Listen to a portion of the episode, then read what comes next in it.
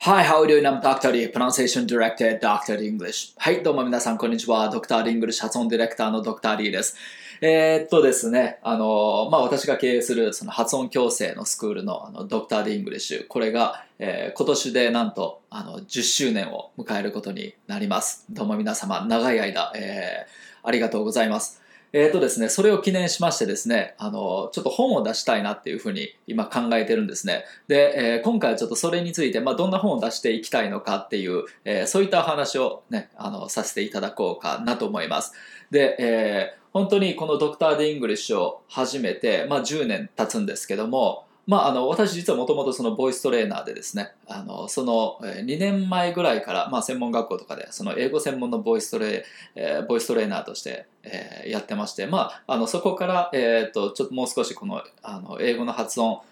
に特化したその専門性を持たせたスクールっていうのを2011年に、え、始めたという感じです。なのでその私のその、まあ、喉を開いてえー、喉の奥でこう声を共鳴させるというこれってあのそのボイトレだと、まあ、当たり前の、えー、ことなんですよね。で、えー、そこから、まあ、あのこう派生してるメソッド、まあ、そこから来てるんですけども、えー、っと本当にその、まあ、ドクター・リングリッシュを始めてからですね、えー、本当にいろんな、えー、出会いがありましてですね、えー、本当にあのたくさんの方にこうあの発音矯正担当させていただいて、えー、それこそ何人でしょうね今でもあの、まあ、スクール全体でいうと、えー、これまででも5,000人とか、えー、それぐらい、えー、の、えー、方をこう担当させていただいてるわけなんですけども、えー、そあのその発音矯正のなんていうかその指導を通してこうメソッドっていうのがどんどんどんどんこう進化していくんですよ。で、えーまあ、今でその、まあ、公式テキストっていうものをこう使って、えー、みんなそれをこうトレーナー全体で使って、えー、同じメソッドでこう教えてるわけなんですけどもそれも今バージョン8まで来ててですね、まあ、もちろんバージョン1から始まってるわけですね、えー、でほとんど今のところほぼこう毎年のようにこうあのテキストの内容をこう更新しながら、えー、どんどんどんどんこうあのやっぱりメソッドも進化してきてるわけですね。よりこうなんか即効性のあるものとか効果的なものとかをどんどんその組み込んで新しいトレーニング方法も指導を積めば積むほどどんどんこう出来上がってくるし、えー、指導を積めば積むほどあのいろんなパターンのその問題とこう直面してまたそれを一つ一つ解決していくことによってそれがまたメソッド化してくるっていうそういった感じですね。はい。で本当にねあのいろんな方を担当させていただきました。あのまああの若いところで言うとその中学生で単身でそのニュージーランドに、えー、留学してるんだけどもなかなかこう自分の、えー、英語が相手にこう伝わらずに困ってる、えー、まあ子がいたりだとか、えーと年齢が上の方になるとあのもう80近い、えー、人でですね。でしかもその、えー、これすごい印象的だったんですけどもあのえー、沖永良部島っていうところにお住まいなんですね。でそこでまあ商売されてる方なんですけどもあのはっきり言ってあの日本語も 何言ってるか分かんないんですよその人、はい。えー、そういった人のあの発音英語の発音矯正をねえー、担当させてもらったりだとか、まあ、その方もともとバングラディッシュの方であの工場を経営されててで、えー、まああの辞めてもう何十年も経つんですけどもまたこれから、えー、また海外でそのビジネスを展開させていきたいっていうんで、えー、その英語の勉強、まあ、あの頑張ってるっていう方でしたねなので本当にいろんな方がおられましたね。あと有名なところで言うとああの名前はちょっと出せないのであれなんですけども、えー、俳優の方だったりだとか、えー、またあの政治家の方だったりだとか、えー、お笑い芸人の方だったりだとかあの結構みんなが知ってるような有名、えー、な方も、えー、いろいろあの担当させていただきました。なかなか本当に、えー、もうこの仕事をしてないと出会出会わなかった、えー、人たちとこうたくさん絡みがあっていろんなこう価値観をまた共有させてもらったりとかですね。本当にすごいいい経験になりました。で、えーまあ、ここまで来たわけですね。あの本当にあの10年本当にいろんなことがあって。で、えー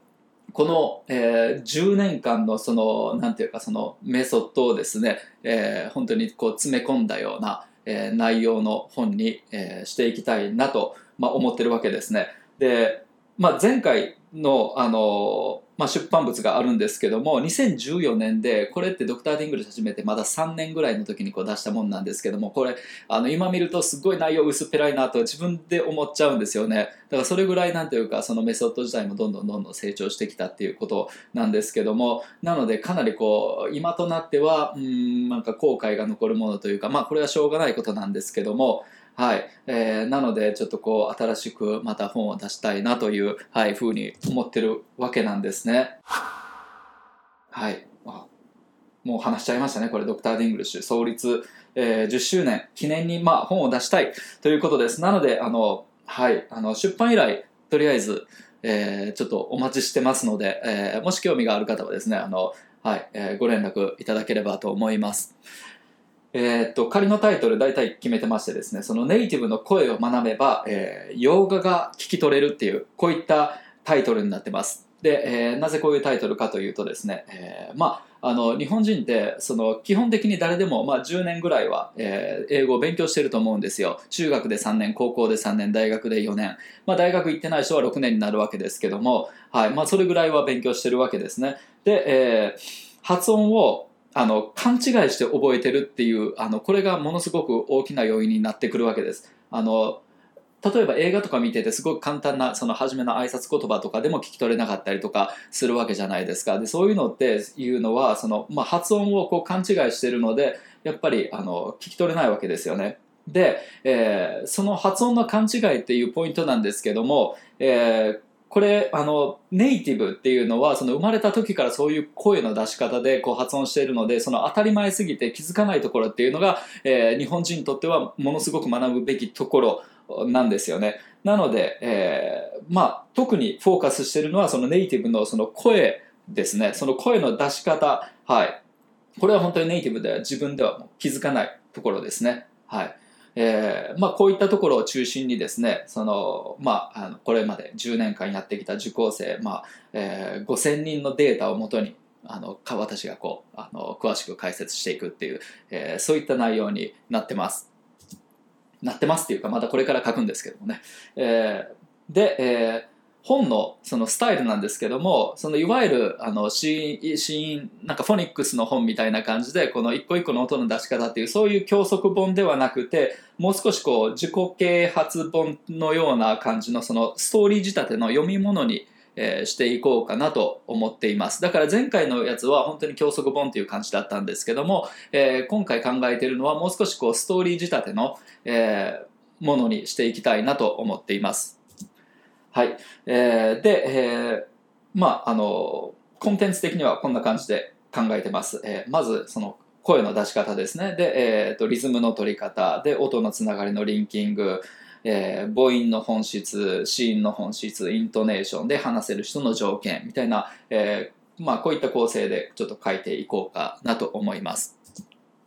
で、えー、まず一個一個ちょっとこう、あの、簡単にえー、紹介していきたいと思います。まず、その英語は声が違うっていう、えー、一番初めに書こうと思ってるとこなんですけども、あの、あなたの英語は全て日本語の音、英語はそもそも声が違うっていう、よくそのフォニックスとかやって、そのネイティブの口の形、下の位置とかを真似てこう、あの、発音していくわけなんですけども、えー、それ以前にですね、その声の質感が全然違うので、いくら同じこの口の形をしても、やっぱり同じ音とか近い音すらやっぱり出ないわけなんですよね。例えばその今私日本語話してるこのままの声で That's right, That's right ってこういくらこう正しく、えー、なんていうか下の位置とかあの口の形とかを揃えて、えー、言ったとしてもやっぱりその音の質感自体サウンド自体があの日本語なわけですよそれって。で英語っていうのは、えーまあ、もう少しこうあの声を出す位置がねあの奥の方なんですよ。あのボイトルの原理なんですけども喉を開いて口の奥の方にこうトンネルの状態を作ってですねそのトンネル効果でこうあの響かせるっていうやり方ですね。はあ That's, that's right っていうのと That's right っていうのとまあ全然もう別物の音なわけじゃないですか。はい、こういったのがまず一番のこの、えー、日本人の発音矯正において必要な本質部分っていうことですね。はい。ここについても結構ストーリー仕立てでですね、いろんなあの事例とかを交えながら、なかなか、えー、興味深くなるように書いていきたいなと思ってます。で、えー、その次、英語のリズムに関してですね。で、えー、これもちょっとキャッチコピー。あなたの英語は無駄な音が多すぎる。えー英語には収まるべきリズムがあるっていうことです。はい。まあ、例えばこのフレーズ読むときにですね、あの、ride on the rhythm って言うじゃないですか。はい。カタカナで言うとね。えーでも、例えばですね、えー ride on って言うと、ride on なんか3音に聞こえますよね。ride on。はい。でも、英語で言うと、ride on。ride on って2音で言わなきゃいけないって、もこの時点で、えーなんていうか、その音の数自体が異なるわけなんですよ。はい。えーこういうのをセラボって言うんですけどもね。例えば、リズム、これを英語っぽく、rhythm みたいな感じでこう、頑張って言うわけなんですけども、それでもやっぱり、なんていうか、あの、rhythm、rhythm、rhythm っていうと、こう、rhythm、3音になっちゃうわけですよね。えーえーこれ、実、まあ、2音なわけですよね。rhythm。だから、本来はこの rhythm、こういうふうに発音しなきゃいけないんですけども、えーなんていうか、この、えー一個一個の音の収まりみたいなもの、えーこういったものがね、あの欠けてたりするというか、あの全く無視されてるので、本当になんていうかその、うんネイティブと同じような口の形で発音すればそれでいいみたいなところになっちゃってるのでですね、あのやっぱりそれ以前にこういったあの、まあ、あのリズムの要素っていうのもかなり重要になってくるポイントです。はい。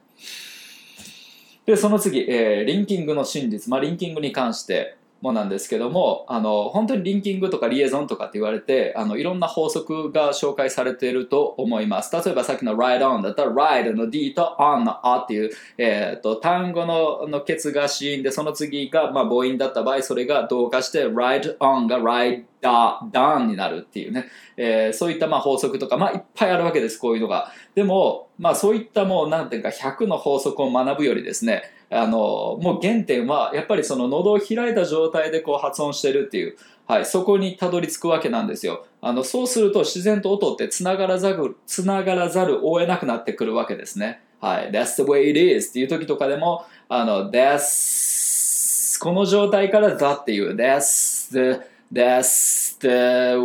the の状態から way っていう、The way はい。で、way it is でこうなるのも way の e の状態から it ってもう一回言うから way it, way it ってなんとなくここに y のニュアンス入ってくるなみたいな感じが出たりとか、えー意識してない部分なんですよね、こういうのって。はい。でも自然とまあ、あの、そうなっちゃうということなんですよ。way it is, it is, it is って言うと一回一回こう音を切らないと発音できないじゃないですか。えーそうじゃなくて基本なんていうかその、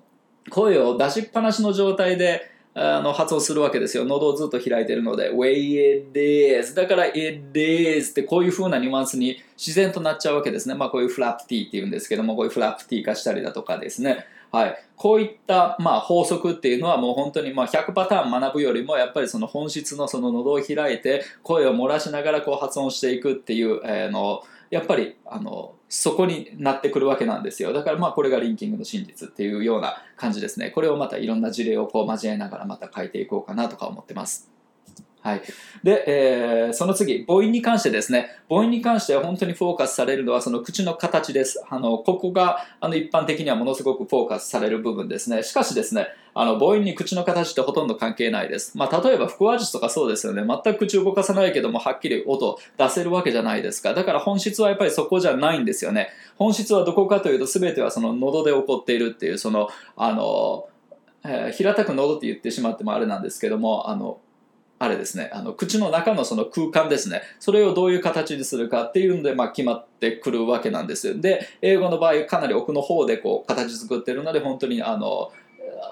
えー、と下の付け根となんていうかその、えー、と軟軟口蓋の間のなんか隙間の形とかそういうところで起こってるんでそういうところってやっぱりこう鏡見ても見えない部分ですよね影になって。なので、えーのなかなかこうあのビジュアライズできない部分なのでやっぱり口の形にこだわっててる以上あの無理があるんですよね。見えないところをやっぱり動かしてるわけですよ。そもそも声作ってるのってこの声帯って呼ばれる部分なんですけどもこの男性でいうとこの喉仏のこうちょうど、えー、とこの下のところですね。はい。まああのここがこうね、えー開いてるとはーって息が抜けてここが近づくとはーってこう母音の要素が乗ってくるわけなんですけどもそこって言われても見えないから実感できないわけじゃないですか。はい。なのでそういったそのなんか口の中の形とかこだわっててもですね、えー、まあ難しいわけですなので、え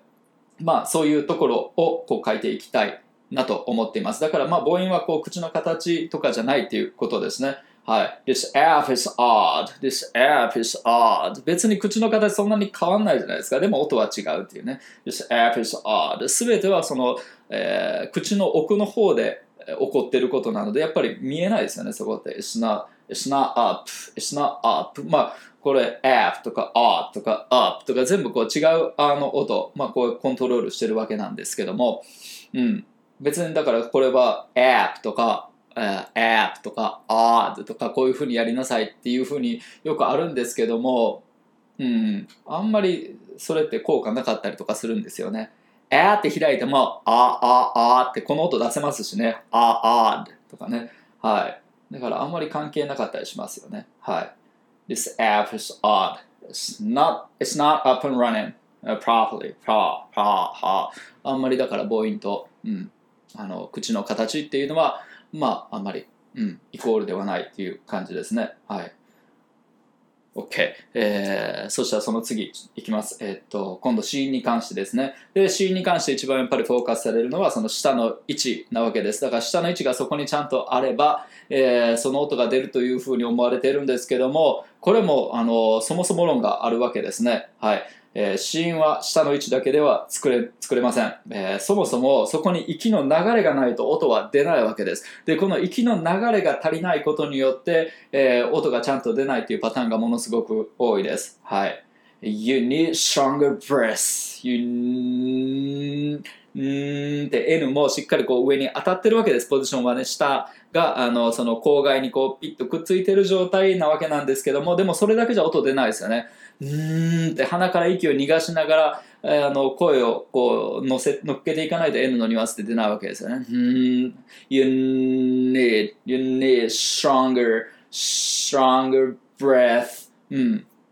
だから、あの、やっぱ死因の本質っていうのは、その、えー、息をとにかく出していくっていう、息による、なんていうか、摩擦を起こすことが、えー、死因なわけですね。これが、まあ、本質になってくるわけですね。はい。まあ、そういった感じのことですね、シーンに関しては。で、えー、その次、えー、イントネーションきます。あの、イントネーションだけで通じる、えー、クールに振る舞うな。イントネーションはバンコク共通の、えー、感情表現。うん。っていうことです。はい。あの、通じる通じないの面でかなり、あの、重要な役割を果たすというか大部分を占めるのはこれなんじゃないかなと思うんですけども例えば「あ」一つの音だけでもいろんな意味合いのニュアンスを使えますよねあのそれって結構そのバンコク共通だったりするんですよ。全く同じわけじゃないですけど結構似てるわけですよね。例えば「ああ」みたいな感じで言うとなんかニュアンス的には「Yes」とかね「uh, I, know,、uh, I know」とか「I see」とかこんなニュアンスになりますよね。ででななんでしょう？ちょっとこの「ああ」ってあげるとななんだろう？うん pardon とか、えーなんだろう、sorry とか、なんかそんなようなニュアンスになりますよね。で、ああ、ああ、ああ、なんかこんな感じになると、な例えばその、知らないとか、なんか、ああだけで、その、感情表現を入れることによって、えー、多少なんていうか、その、伝わる部分とかも多いじゃないですか。なので、ここって実はものすごく情報量が多いんですよね。このイントネーションってその感情を乗せる部分なんですけども、それってものすごく情報量が含まれてる。なので、あの、なんか変にこうクールに振る舞ってるとですね、あの伝わる情報がものすごく減るわけなんですよ。はい。なので結構その言葉声に対してこの感情を乗っけるということがものすごくやっぱり通じる通じないの面では大事になってくるわけですね。はい。なんかそれについての、えー、セクションですね。で、えー、その次ですね。あの、100回練習したものだけがこう話せるようになるっていう。はい。これも発音は本当にもうスポーツと同じだと思います。あの、フォームをもうなんかこう100回ぐらいこう練習してこう体にこうとにかく叩き込む。自然とそれができるようになるまで体に叩き込むっていう、そういったものがやっぱり必要になってくる、必要になってきますよね。はい。この100回練習の動画も結構あの、視聴率高めだったのであの結構好評なんですよ。よかったらあの100回練習の動画あの見てみてください。はい。なので本当にあのでも実際これぐらいあのしっかり練習できる人っていうのはものすごく少ないんですよ。だから本当の意味で何ていうかちゃんと英語が話せる人っていうのはやっぱりものすごく少ないっていうところになってきます。これがあのあの最後の何ていうか英語を話せる人の条件っていうところですよね。はいまあ、えー、そんな感じでですね、えーと、書いていきたいと思っています。はい。なので、もし、あの、この動画を見てらっしゃるその出版関係者の方とかいらっしゃいましたら、あの連絡ぜひ、えー、お待ちしております。えー、もし、あの、どこからも、はい、お声がかからなかったら、ちょっと自分で、あの、Kindle で、えー、出そうかなとか考えてます。はい。まあでももしよかったら、はい、ご連絡お待ちしてますので、よろしくお願いします。ということで、えー、今回はこれで以上になります。また、えー、次回の動画でお会いしましょう。See you next time. Bye bye. Dr. English 英語の声を作る発声トレーニングによりスピーキングとリスニングを飛躍させる英語発音専門オンラインスクール発音コースドクター d 認定の英語発音トレーナーによるオンラインプライベートレッスン動画コースドクター d イングリッシュの公式テキストを動画で学べる自習用のプログラム詳細は概要欄にて。